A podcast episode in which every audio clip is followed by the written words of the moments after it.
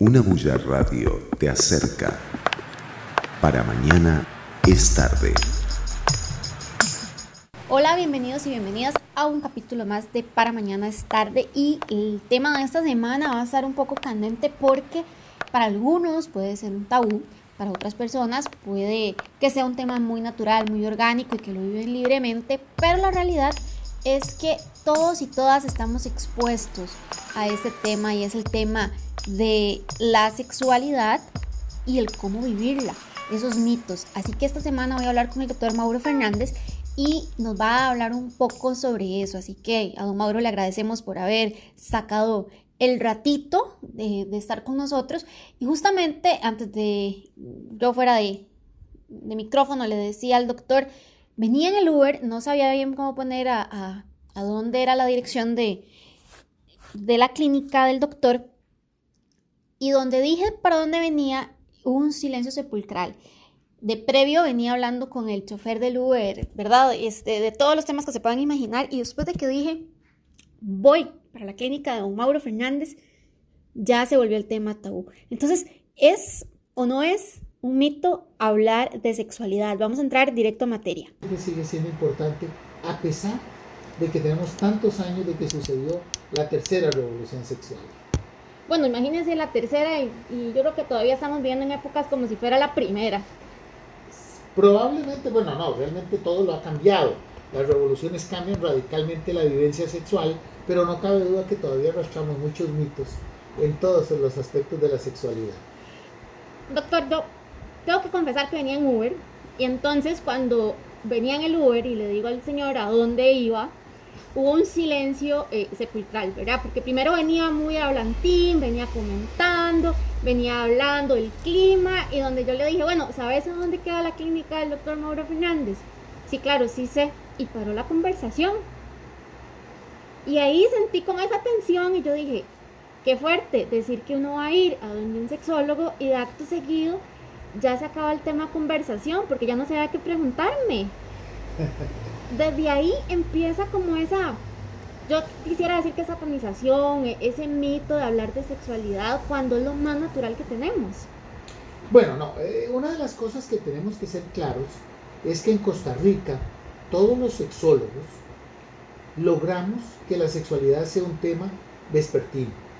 Es decir, eh, por mucho tiempo y todavía al día de hoy, eh, muchos sexólogos salimos a las 6, 7, 8 de la mañana en los programas dirigidos al hogar. Digo esto porque se contrapone, por ejemplo, cuando recibimos invitaciones de programas en el extranjero, son a las 11, 12, 1 de la mañana, 11, 12 de la noche, a medianoche, prohibidos para menores. Y creo que fue uno de los logros que esta generación consiguió en materia de sexo. Es decir, que la sexualidad se convirtiera en un tema familiar y vespertino, no un tema nocturno y lleno de, de, cierta malicia y de cierta maldad. Sin embargo, probablemente para alguna gente decir, voy para la consulta de un sexólogo, más que miedo o tabú es respeto, no voy a preguntar nada. Es decir, creo que es una obra de respeto decir, eh, es una cosa en que no me meto, en lo que no me importa, en, en aras de no faltar el respeto. O por lo menos quiero pensarlo así. Sí, yo también. yo tengo que decirle que yo también. Antes de venir estuve haciendo una investigación y de hecho yo le comentaba fuera de, micrófono que este cuando dije que lo iba a entrevistar, muchas personas me empezaron a hacer preguntas para que lo hiciera usted. yo dije, chica, entonces estamos hablando de que sí es un tema que nos interesa y que no hablamos tan abiertamente en todos los hogares. No todos los hogares tenemos la bendición de que papá y mamá eh, llaman por su nombre, ¿verdad? O sea, a la vagina, al pene, de pronto le ponen otros nombres a los chiquitos o les dicen la cosita y no lo, no lo normalizan. ¿Por qué es esto, doctor? Bueno, eh, por un lado, desde luego que se tienen que recibir muchas preguntas de sexo si nosotros recordamos las estadísticas. 50% de los hombres van o tienen un problema de erección 75% de los hombres han tenido o tienen un problema de eyaculación precoz. La mayoría de las mujeres no siente el orgasmo en la mayoría de las relaciones sexuales. Entonces, la pérdida de deseo sexual acompaña un 30-40% de las parejas. Entonces estamos hablando de que la sexualidad se nos presenta en los medios como un paraíso o como un oasis en el desierto de la vida, diría Nietzsche, pero que en realidad no tiene esa traducción en el cada día. Es más, para alguna gente la sexualidad se volvió una carga. Y a mí me gusta decir que es como que le dijeran a uno que una carga es comer frijoles tiernos o tomar leche condensada. No, son cosas deliciosas que por muchas mutaciones que ocurren en el día a día, la gente le pierde la gracia. Pero cuando vuelve y enciende el televisor para ver alguna serie de Netflix, para ver algún programa de televisión, dice, no, pero si la sexualidad era aquello. Y la tengo aquí a la par y no la estoy disfrutando. Y ahí es donde generan las dudas, ahí es donde generan las incertidumbres. Eh, contrario a lo que antes se creía, esto no tiene que ver tanto con la familia, esto no tiene que ver tanto con cómo me educaron. La verdad es que a todos no nos educaron. La verdad es que a todos no nos educaron. Probablemente dentro de los eh, radioescuchas y todos los que siguen esta transmisión, pues por ahí saldrá alguno que va a decir que tuvo un papá adelantado a su época. Pero digamos que ese no es un factor determinante. ¿Por qué? Porque la sexualidad es tan poderosa, es tan fuerte, que se impone a todo ese oscurantismo, de toda esa ignorancia que tuvimos y que siempre se ha impuesto. Es decir, no es un asunto de hoy, sino que la sexualidad se ha disfrutado por siempre, aún en épocas medievales. Entonces digamos que aquel factor familiar, yo diría que prácticamente el 80-90% de los pacientes que llegan a la consulta con un problema sexual te dicen, es que en mi casa no hablábamos de sexo, sí, en la mía tampoco, y en la de nadie, y probablemente ni ahora.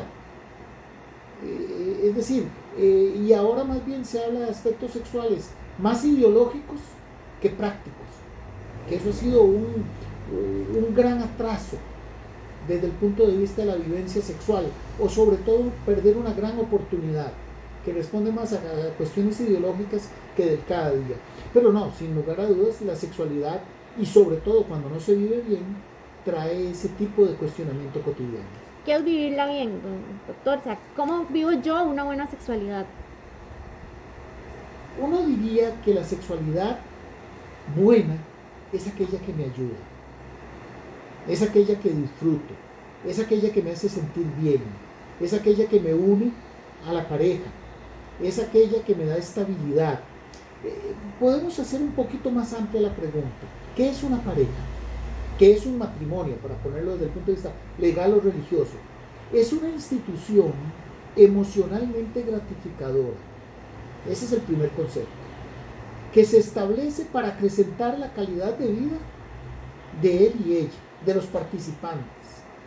Entonces, cuando decimos que es emocionalmente gratificadora, es que me siento querido, siento que me quieren, siento que quiero y me siento pleno en eso.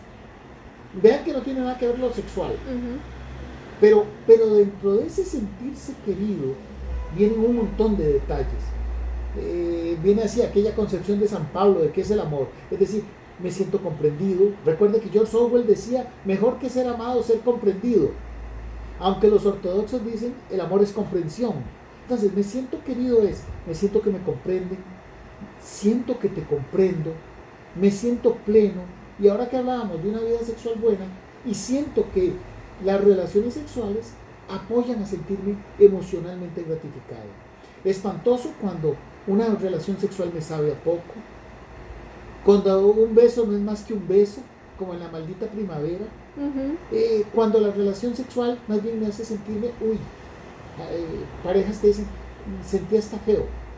Sentí el, el, hermoso orgasmo, pero la experiencia como un todo fue desagradable o hasta repugnante.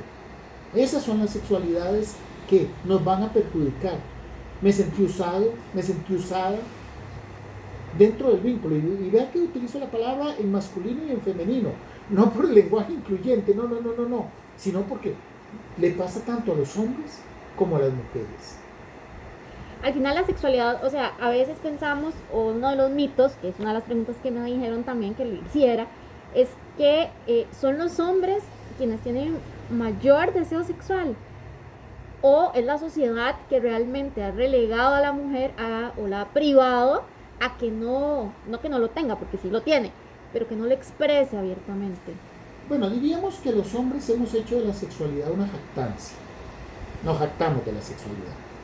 Y cuando usted, tal vez algún día tiene usted la posibilidad de, escuchar una conversación de varones, y bueno, eh, es algo así como linterna verde hablando con Superman y conversando con Batman y Robin.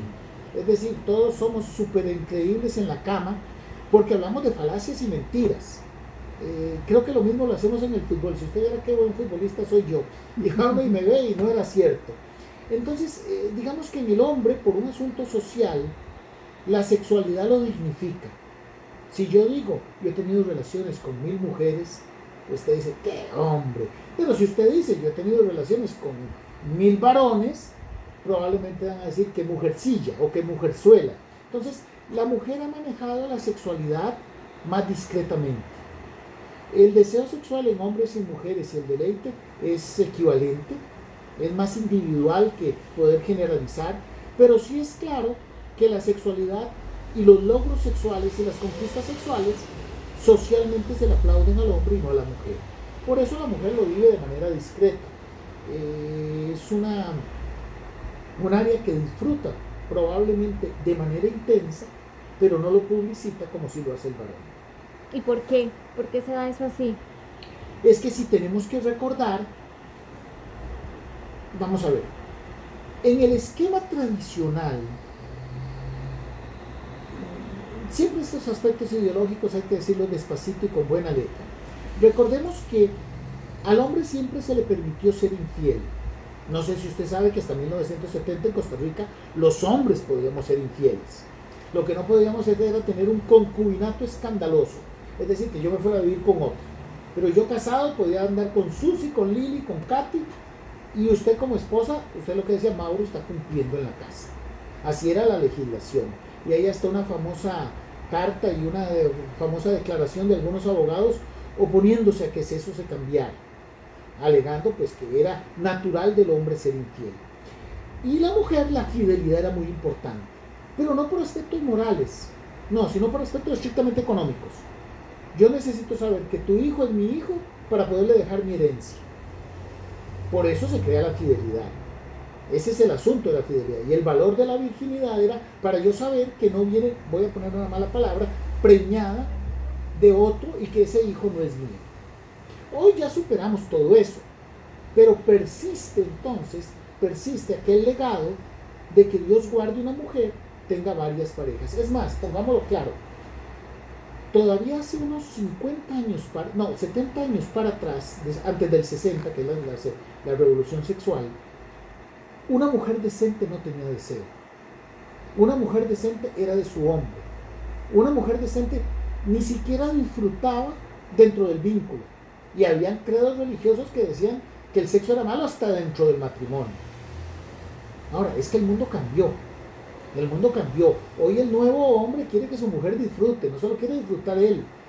Hoy la mujer quiere disfrutar. Hoy se casan, hoy se van a vivir juntos y uno de los objetivos de la vida en común es la sexualidad. Desde luego que una vida en pareja, desde luego que esto y que el otro, pero ya la sexualidad era parte y es parte de esos objetivos desde el 60 para acá. Antes no. Entonces, eh, la mujer demostraba su pureza y su decencia y se le aplaudía al decir solo he estado con hombre y ni lo disfruto. Y ese legado persiste hasta nuestros días. Todavía no hay nadie que pueda decir y que pueda jactarse y decir como mujer he estado con muchos y que el mundo le aplauda como un concierto de focas. No, no lo vas a ver. Y desde el 70 Julio Iglesias anda diciendo que ha estado con mil, que ya deben de ser 100 mil, 100 mil mentiras o 100 mil parejas, ya veremos. Pero eh, y se le sigue aplaudiendo como gran macho. Una realidad que probablemente va a pasar mucho tiempo para que se pueda cambiar. ¿Cree que estamos, o sea, en un proceso de hacerlo? Porque ahora eh, en, esta, en estas nuevas generaciones, por ejemplo, es más común que eh, persistan las mujeres solteras, que no quieran tener, no quieren tener una pareja eh, o estable, sino que tienen un, un novio entre comillas, o como llamarían algunas, un tinieblo por ahí. Lo comentan, eso sí, dentro de un círculo muy cercano. ¿Usted cree que eso sea posible que pueda mejorar o cambiar a futuro? A futuro inmediato no, Porque la sexualidad fue tomada por corrientes políticas. Y entonces la sexualidad dejó de ser un fin en sí mismo. Es decir, cuando se hacen todas las luchas que empiezan con, con Margaret Sanger en, el 20, con Pincus en el 50, eh, con Master y Johnson en los 60, con 15 y en el 20, 30, todas iban, eran gente que luchaba por los derechos sexuales, luchaba por la sexualidad en aras de la sexualidad. Ahora tiene un carácter político. Y cuando, y si entendemos política como todo aquello que tiene que ver con el poder, entonces de momento probablemente vamos a pasar los siguientes 10, 15, 20 años deambulando en ideologías obtusas que, que no van a redundar en materia sexual. Eh, todavía sigue siendo penoso que las guías sexuales de muchos países las hace todo el mundo menos un sexólogo. Es decir, usted ve el listado de los autores y probablemente están todos, menos un sexólogo. Es como que yo hiciera las guías de arquitectura sin un arquitecto.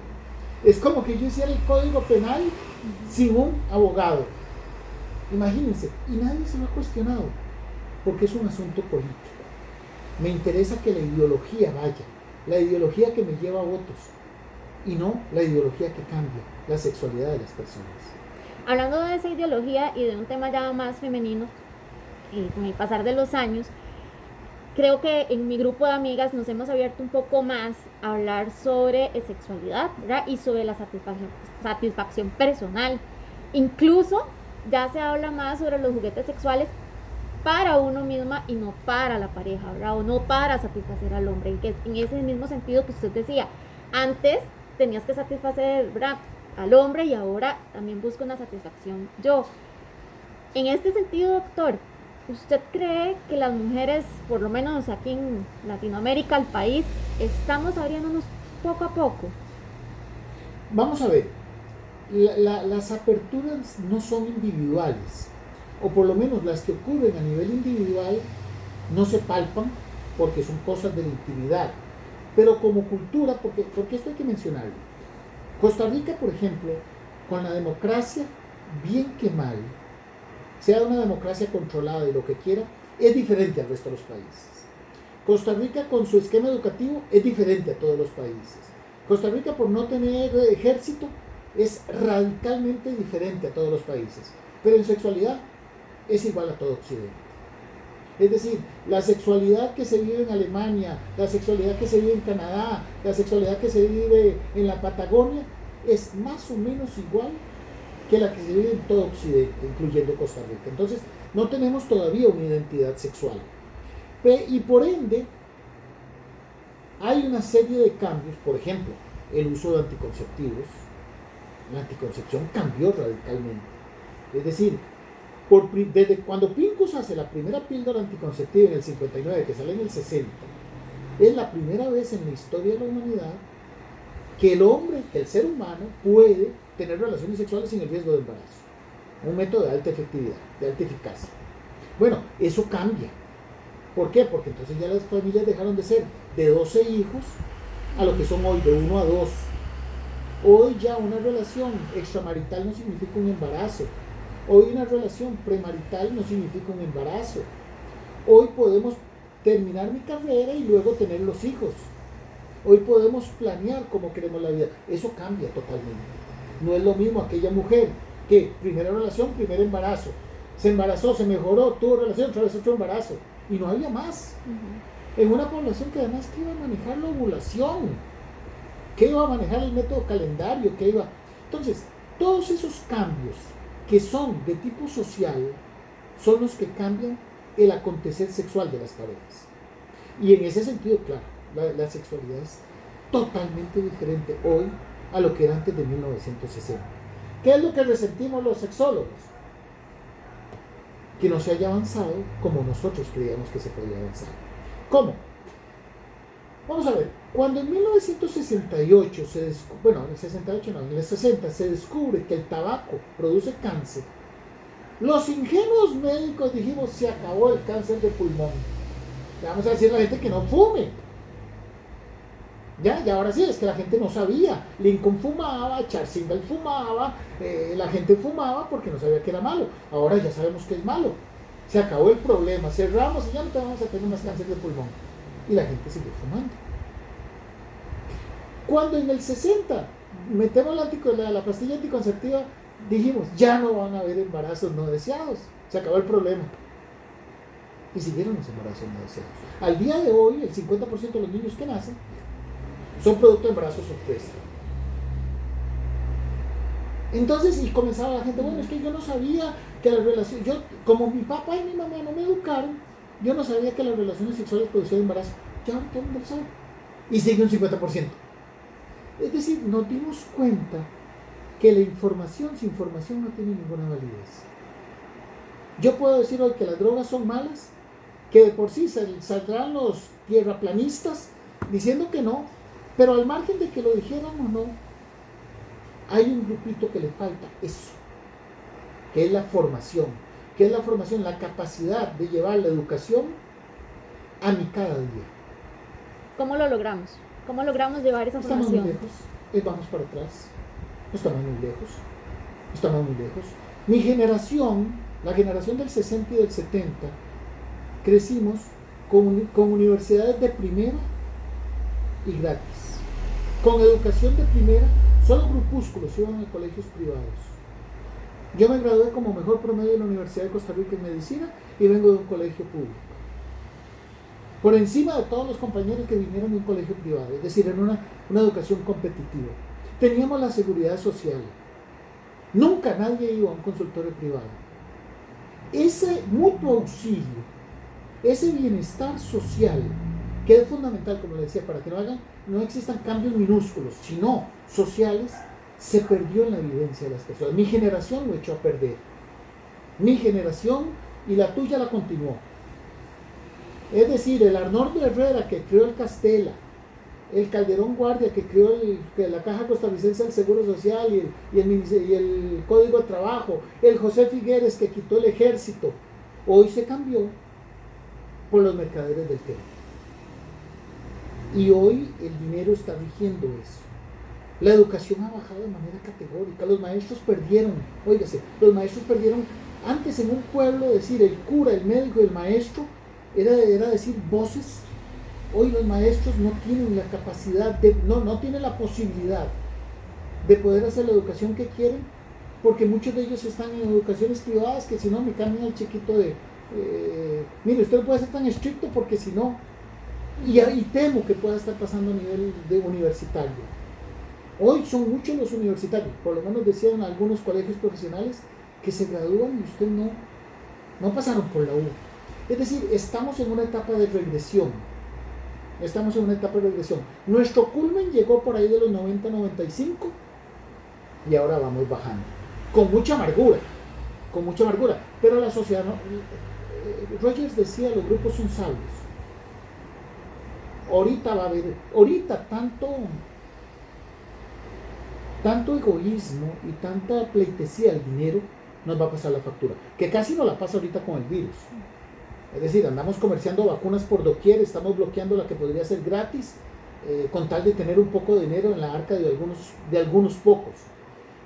En diferencia, por ejemplo, cuando Mary Curie hace sus invenciones, las regala a la humanidad. Cuando Salk inventa su vacuna, las regala a la humanidad. ¿Cómo voy a lucrar con eso? Hoy la pregunta es, ¿cómo no voy a lucrar con eso?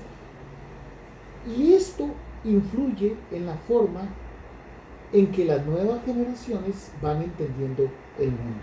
Yo me crié viendo a mi papá, a mis tíos y a mis vecinos en la Junta de Caminos, en la Junta de los Acueductos, en la Junta de la Electrificación, para llevar el agua, para llevar la luz, haciendo turnos, se contaba la plata y decían, cuidado con este dinero, la contamos todos, que nadie se le ocurra que no se pierda un 5. Había un celo por la honestidad. Hoy hay un celo por la vanidad. Y eso repercute en el área sexual, en la familia y por ende en la sociedad. ¿Y cómo repercute en la parte de sexualidad, esa vanidad? Ya, imagínense que la sexualidad perdió para muchos la gracia que tenía es decir, para muchos la sexualidad es una cadera y una cintura. Pobres tontos. Para muchos la sexualidad es un fin de semana con una modelo. Ay, ingenuos. Para muchos creen que entran ganando, que por tener dinero entran ganando al mundo del amor, sin saber que por, por creer eso ya entran perdiendo. Usted ve hoy que la gente, eh, que, que hay élites rancias en nuestro país, que cuando acumulan cierto dinero, cambian de esposa. Con la que hice mi proyecto de vida la dejo y me busco una chiquilla de 18. Y a veces no una, a veces cinco. O sea, perdieron el gusto de la sexualidad. ¿Por qué? Porque ¿cuál era el gusto de la sexualidad? Otro. Otro. Que me tengan de la nariz. Que me fascine que la vea cada vez con más arrugas y más la quiero, que no entiendo por qué me vuelve loco, que los hombres envidian mi suerte, eh, una en un millón y no la voy a perder. No, no, no, no. Eh, eh, ya la sexualidad se volvió algo así como ver, se le volvió algunas élites. Es decir, todavía hay grandes sectores sociales que están viviendo el amor y la sexualidad y se sirven el amor con cuchara grande. Es decir, si yo hoy me voy con una modelo que no conozco y a la que le pagué 600 dólares o 6 mil un fin de semana a la playa, me estoy sirviendo el amor a sorbos. No es el amor con cuchara grande. Si yo hoy amanezco, hoy es sábado, y me levanto a las ocho y media, voy con mi mujer a la feria del agricultor, Llego, tomamos café, nos bañamos juntos, vemos una película, tenemos relaciones, nos dormimos, nos comimos a besos. Me estoy sirviendo el amor con cuchara grande. Esa es la gran diferencia. Entremos este, un poquito en las consultas que, no quiero dejar de preguntar porque para que no se me enojen los... Claro. Hay un mito, o sea, hablemos de mitos rápidamente. Hay un mito que dice que eh, las feromonas de la mujer, o sea, te llaman y te incitan y, muchos hombres dicen, no sé, era feromonas o la famosísima agua de calzón. ¿Cuál es la pregunta? La pregunta es, ¿existe eso, doctor? Vamos a ver. Existe el enamoramiento. ¿Qué es el enamoramiento? En que yo, de un momento a otro, yo me enamoro, me enamoro de usted, y usted ocupa el marco de mi conciencia. Solo pienso en ti. Es lo primero que pienso en la mañana, es lo último que pienso cuando me acuesto. Usted me dice, acompáñeme a cortarme el pelo, donde hay 10 mujeres que están hablando temas femeninos y yo estoy feliz viendo. Y usted me dice, este, ¿puedes llevarme mañana a la Uruca? Y yo le digo, sí, paso por usted. ¿A qué horas? A las 4 de la mañana. Estoy a las 3 y 30. Esa fascinación, ese volverme loco, se llama limeranza o enamoramiento. Es estrictamente bioquímico. Sí, sí existe. ¿Estamos? Sí, sí existe. Sí existe y es quizá una de las mejores formas de crear un vínculo. Más o menos se gasta en año y medio y en año y medio surge una relación estable.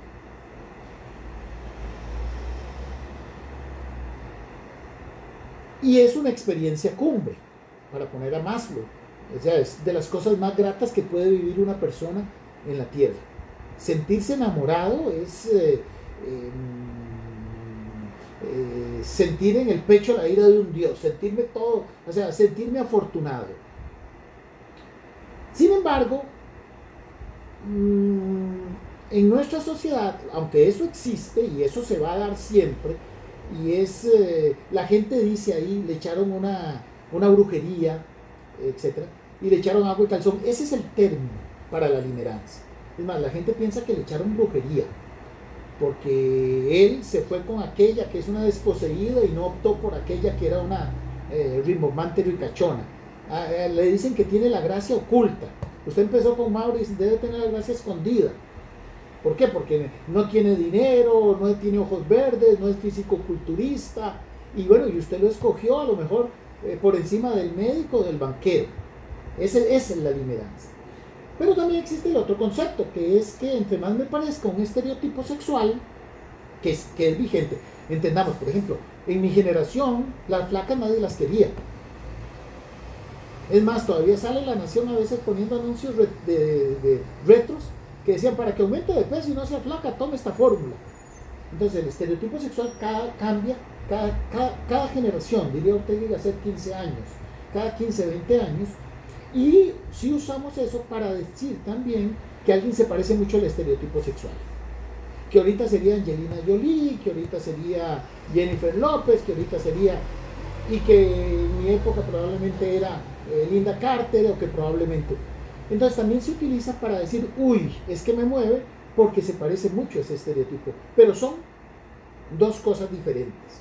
En la otra soy un esclavo del amor. O sea, me hacen para todo lado. El que está enamorado lo hacen por doquier, ¿verdad? Y es una de las experiencias más gratas. Ambas existen. Otra de las preguntas que tengo para usted es este, el orgasmo femenino. ¿Verdad? O sea, existen N cantidad de mujeres que no logran llegar a este orgasmo femenino. ¿Qué tan importante es al hablar con la pareja, pero también el nosotras como mujeres conocernos y poder tener esos momentos de privacidad, incluso de masturbación, para decir esto es lo que quiero o así es como quiero llegar. La, la, la, la, sexología tipo mecánica popular, aquella revista de hágalo usted mismo y autoexplores, estuvo en boga en los 70s, en los 80s, en los 90s, y aunque es muy importante, hoy, cuando una mujer tiene problemas de orgasmo, lo primero es consultar. Es más, yo diría que la mayoría de las mujeres que tienen problemas de orgasmo, de no sentir el orgasmo, de no disfrutar la relación, ya lo han intentado. Voy a ponerme para arriba, voy a ponerme para abajo, eh, voy a pensar esto, voy a hacer aquello. Y nos damos cuenta que aquella versión mecánica popular o hágalo usted mismo, tenía mucha importancia en otras generaciones que desconocían mucho de la sexualidad. Hoy si de algo sabemos es de sexo. Es decir, em, ese ABC que se desconocía, nuestras, ¿cómo era? En los tiempos de UPA, así era como se decía, eh, ya esa sexualidad es parte del conocimiento general.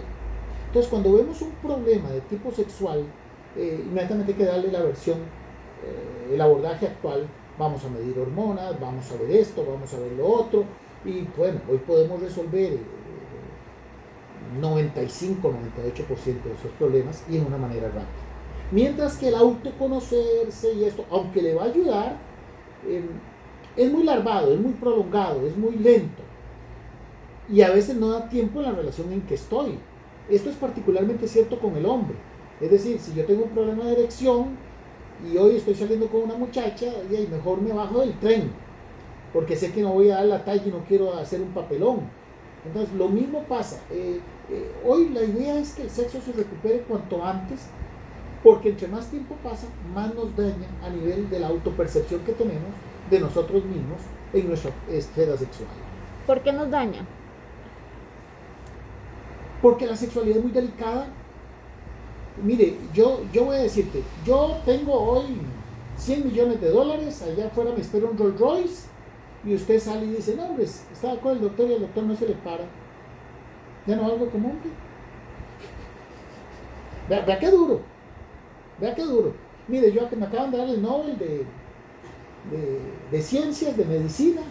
Además, acabo de ganar las Olimpiadas el mismo día.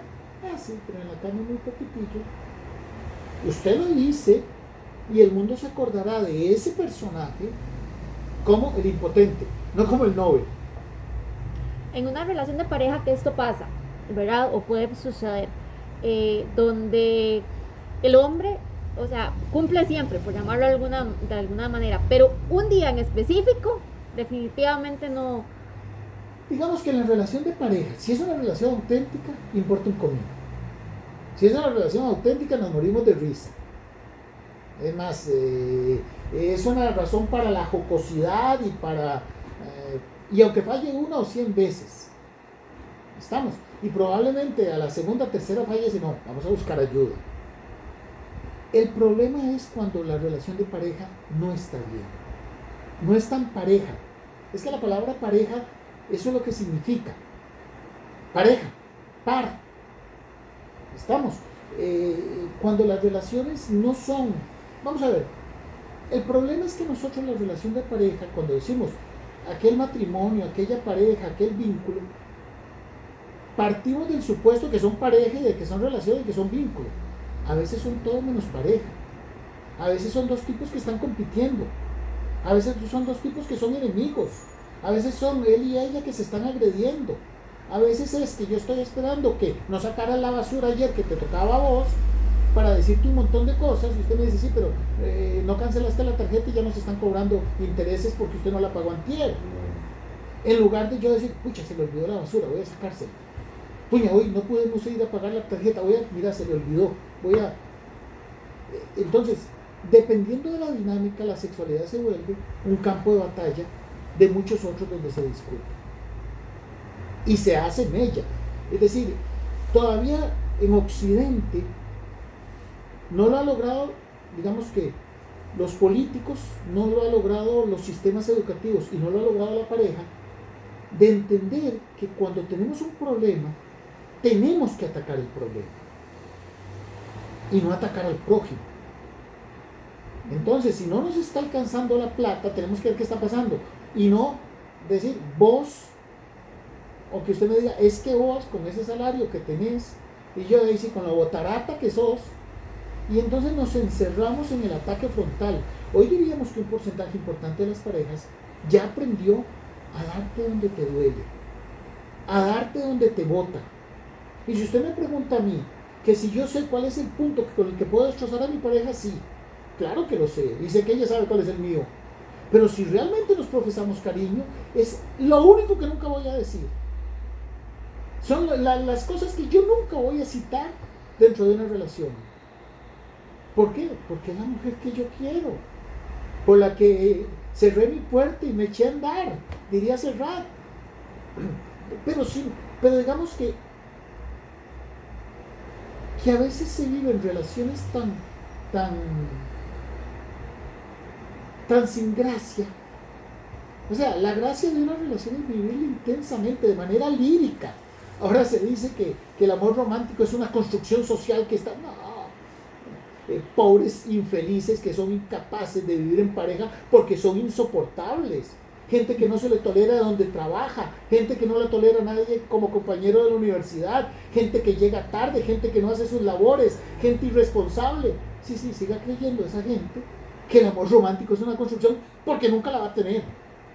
Porque al margen del, porque sí van a tener amor, pero con amor no basta, es preciso saber vivir. Eso es fundamental. Si usted no sabe vivir, usted va a tener problemas laborales, va a tener problemas de interacción social, va a tener problemas de pareja, va a tener problemas en la crianza de los hijos. Entonces, no, no, eh, tener una pareja eh, en el amplio sentido de la palabra es un lujo al que no tiene acceso el inmaduro. Envejecer con un vínculo vitalizado es un lujo de titanes, que no lo compra el dinero, que no lo compra la educación formal, que no es porque tengo un posgrado y un doctorado, tengo una pareja, no, no, no, es de la gente que sabe vivir, el que no ofende cuando habla, el que resuelve los problemas sin dejar y sin que tengamos que hacer el recuento de los daños. Entonces, pero claro, por no aceptar la derrota es un constructo social, suena muy bonito, es un constructo social eh, que nos limita nuestra expresión. Si lo más feo en la vida, vamos a ver, yo opero, yo opero con un colega. Yo tengo 25 años de operar con ese colega. Cuando yo no opero con él, pues, mira Mauro, no voy a poder llegar, que voy a... No es que no opere bien, no, opero muy bien con otra persona y tengo muchos colegas excelentes Ah, pero cuando yo opero con un colega que yo opero, y eso no se ha entendido. Si usted me dice mí, tiene una cirugía difícil, ¿con quién va a operar? Con mi equipo. Es más, no solo es un, sino mi equipo. Cuando es otro el, el del equipo, ya uno está. Eso pasa en la vida. Ahora, como somos tan inmaduros, vamos a tener que conformarnos con amores casuales, amores de temporada, amores pasajeros, que que nos golpean de frente y perfil, que se comen mi naranja gajos y me parten la ilusión de cuajo. Así dice Serrat, ¿verdad? Entonces, y eso, lo que, eso sí, como premisa no deberíamos de renunciar. Es decir, yo puedo decir, no, no corro como Leonardo Chacón o no corro como, como los atletas de... Pero yo voy a correr todos los días. No, es que eso es solo para los atletas y es un constructo social que nos exigen a tener un cuerpo y así sigo yo de gordo y rebombante. No, no, no, no. Hay que entender. Los lujos de la vida, los lujos vivenciales, no se compran con dinero ni con educación. Se compran con madurez. Y es tan alto el porcentaje de inmadurez que tiene la sociedad occidental que los que tienen mucho tiempo de casados tienen mucho tiempo de vivir en un infierno, en ese sector de inmaduros. Y los que tienen mucho tiempo de divorciados, peor, viven como un perro. Comen donde les agarra el día, comen cuando hay, cogen cuando hay. O sea, es una, una eh, eh, es una vida como, como, en, como en aguacero perenne. Eh, decían, decían en el Amazonas, llueve todos los días y llueve todo el día. O sea, no, o sea todos los días está mal y, a toda hora está mal. No, nos han querido vender que la vida del soltero es soy un hombre divertido, yo no sé lo que es tristeza, no. Para la mayoría de las personas es un esquema ingrato no contar con alguien con quien hablar, no tener una pareja a la par, no tener alguien que sepa mis, mis gustos y mis, y mis cuitas, mis, mis, particularidades. Eh, va desde alguien que, me chinea haciéndome un café como sabe que me gusta. Eh, alguien al que yo llego y le doy el detalle perfecto, porque solo yo lo sé. Por eso cuando la gente habla, por eso cuando la gente habla de que me quitaron la pareja, ¿quién me la quita a mí? ¿Quién como yo, que sé todo lo que le gusta y lo que no le gusta? Bueno, porque probablemente como sé lo que no le gusta, me he empeñado, me he emperrado en hacerla sentir mal. Pero si yo hoy quiero conquistar a mi pareja, no hay nadie que sepa más que yo. Sé la canción que le gusta, el perfume que le gusta, la comida que le gusta, sé cómo le gusta dormir, sé cuáles caricias le gustan, sé cuáles caricias no le gustan, sé que uno le gusta que le diga, sabe, no sabe, todo.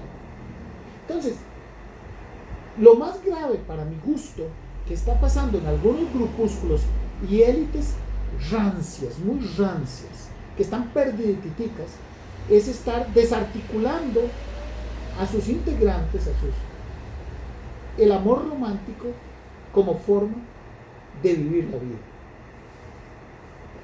Y creer que la inestabilidad emocional, hacerle una bandera, porque le ponen otros nombres.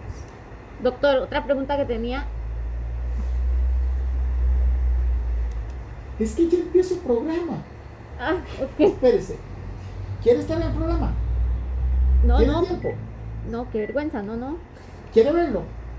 El programa en tele. Eh, no, salen en Facebook. Ahora las, eh, mi amor, eh, mándeme a eh, mándeme a alguien. Bueno, hagamos una cosa, cerremos nada más para despedir. Ok.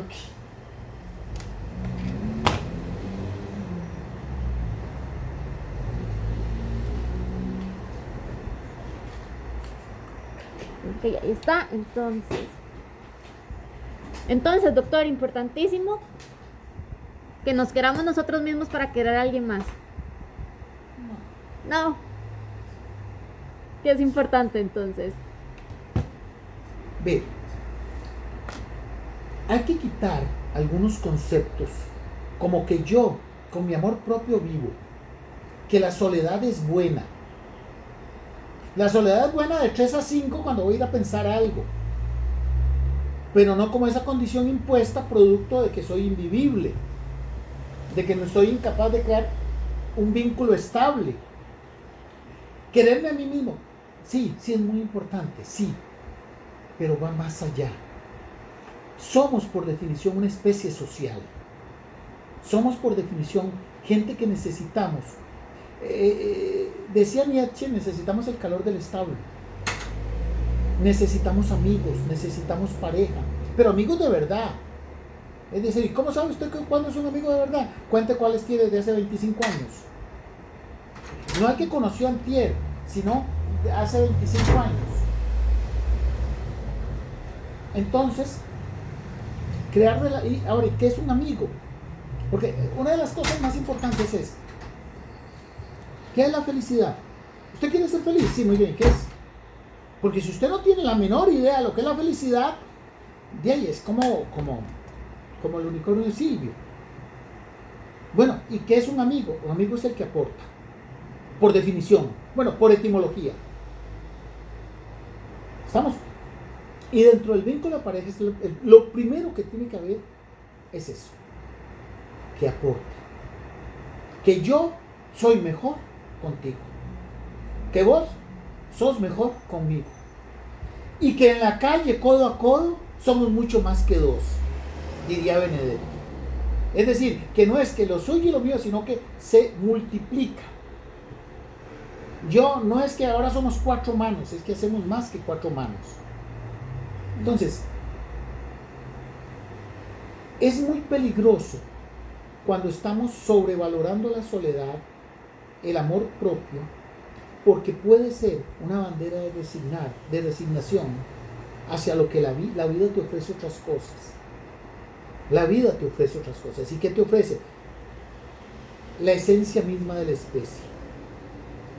¿Cómo sería un hombre feliz? Que no hablamos de qué es la felicidad. El que tiene amigos de verdad. Y el que tiene una pareja de verdad. Con eso ya resolvió el 90% de su vida. Ya viene lo demás de lo fácil, hacer plata. Imagínense, y vea que dije hacer plata. Y hay gente que pasa toda la vida haciendo eso y no lo logra. Y descuida las otras dos. No, lo más difícil es tener una pareja auténtica y amigos con quien contar. Bueno, muchísimas gracias, doctor. Muchísimas gracias a ustedes por escucharnos. Empezá hoy. Para mañana es tarde.